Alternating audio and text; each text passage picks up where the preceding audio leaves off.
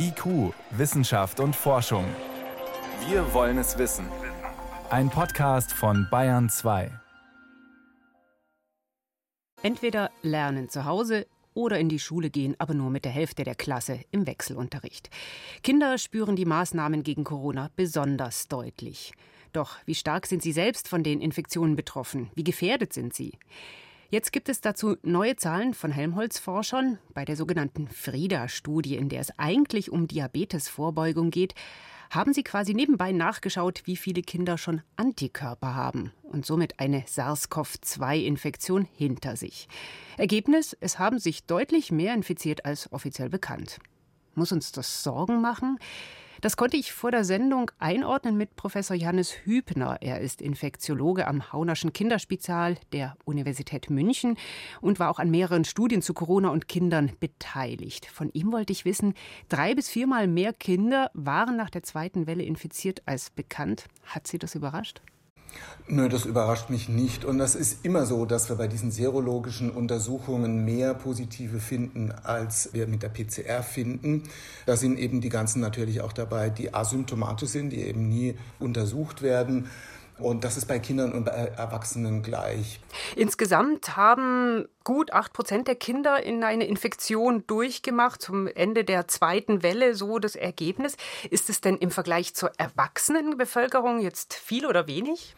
Also das ist ganz schwierig zu sagen, weil wir haben da leider keine so richtig guten Vergleichsdaten in Deutschland. Also bei Erwachsenen gibt es keine vergleichbare Studie. Man bräuchte keine vergleichbare Studie zu jetzt dieser Frieda-Studie. Und was, glaube ich, so ein ganz wichtiger Punkt ist und wo die Frieda-Studie uns keine so guten Antworten geben kann, Sie erinnern sich vielleicht, es gab diese sogenannte Baden-Württemberg-Studie, äh, die letztes Jahr mal gemacht worden ist.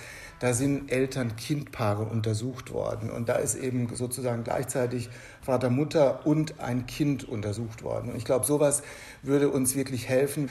Und was damals aufgefallen ist, und das hat sich in anderen Studien eigentlich auch so bestätigt, wenn die Eltern positiv waren, dann war die Wahrscheinlichkeit, dass das Kind auch positiv ist nur 40 Prozent. Also man sieht, dass die Erwachsenen schon häufiger infiziert sind. Sowas wäre jetzt in dem Zusammenhang auch ganz interessant, wenn man das gemacht hätte. Hm. Was man aber festhalten kann, es gab laut dieser Frieda-Studie einen Anstieg der Infektionen bei Kindern im Vergleich zur ersten Welle im Winter. Und es gab auch die Zahlen vom RKI vor den Osterferien, die auch zeigten, wie die Zahl der Infektionen zunimmt bei Kindern. Ja, was ist da der treibende Faktor? Die Tatsache, dass die Kinder überhaupt in die Schule gehen dürfen, anders als äh, Erwachsene, die sich seltener vielleicht in großen Gruppen treffen, oder sind es die neuen Virusvarianten? Also die Virusvarianten spielen sicher mit einer Rolle, das ist überhaupt keine Frage. Die sind aber, und das ist vielleicht auch so ein Punkt, äh, den man immer wieder auch mal betonen muss, weil das immer wieder falsch dargestellt wird, die sind gleich mehr ansteckend für Kinder wie auch für Erwachsene. Also es ist kein Unterschied. Es ist nicht so, dass diese neuen Virusvarianten äh, für Kinder gefährlicher sind oder Kinder häufiger anstecken als Erwachsene. Natürlich spielen die Öffnungen der Schule damit auch eine Rolle, das ist keine Frage. Wir haben aber eine ganze Reihe von Schulstudien auch gemacht und wir sehen, dass Viruszirkulation in der Schule eine Ausnahme ist. Hm. Wenn wir jetzt nochmal auf die Schülerinnen und Schüler als Patienten schauen, ganz konkret, wenn sie infiziert sind, dann haben sie oft keine Symptome oder sehr schwache nur.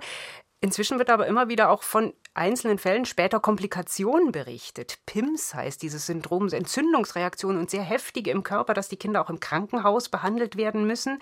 Wie viele Fälle gibt es davon in Deutschland? Hat man da Zahlen? Also dafür haben wir eine Erfassung aufgesetzt, äh, die Deutsche Gesellschaft für Pädiatrische Infektiologie.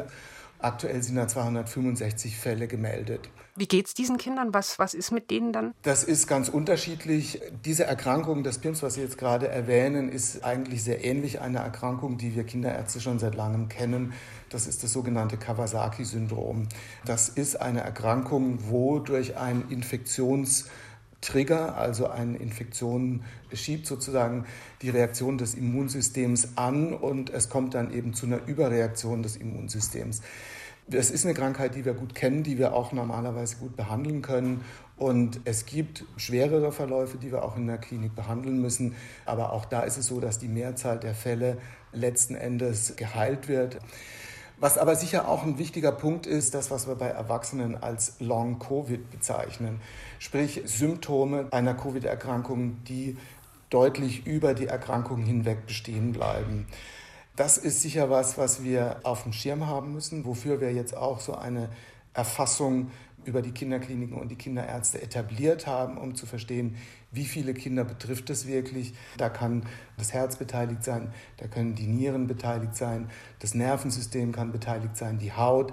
Da sind wir, glaube ich, noch sehr am Aber Anfang. heißt das, Kinder sind unterm Strich bei Covid-19 doch ein bisschen gefährdeter als anfänglich gedacht? Also insgesamt sind die Zahlen gering und das sehen andere Länder auch. Es sind spezifische Dinge wie eben zum Beispiel PIMS. Es sind Erkrankungen wie diese Long-Covid-Symptome. Und ich meine, es gilt nach wie vor, natürlich sollten wir Infektionen im Kindesalter, soweit das möglich ist, verhindern. Nur muss man, glaube ich, auch sehen, Schule ist auch mehr als jetzt nur Wissenserwerb. Schule ist auch für das psychische Erleben von Kindern sehr wichtig. Wenn wir Kindern das wegnehmen, kommen andere Probleme, über die die Kollegen zum Beispiel aus der Kinder- und Jugendpsychiatrie berichten. Wie gefährdet sind Kinder durch äh, Covid-19? Das waren Hintergründe von Professor Johannes Hübner, Infektiologe am Dr. von Haunischen Kinderspital der Universität München und Leiter unter anderem der Studie Covid Kids Bavaria, die auch zu diesem Themenfeld forscht.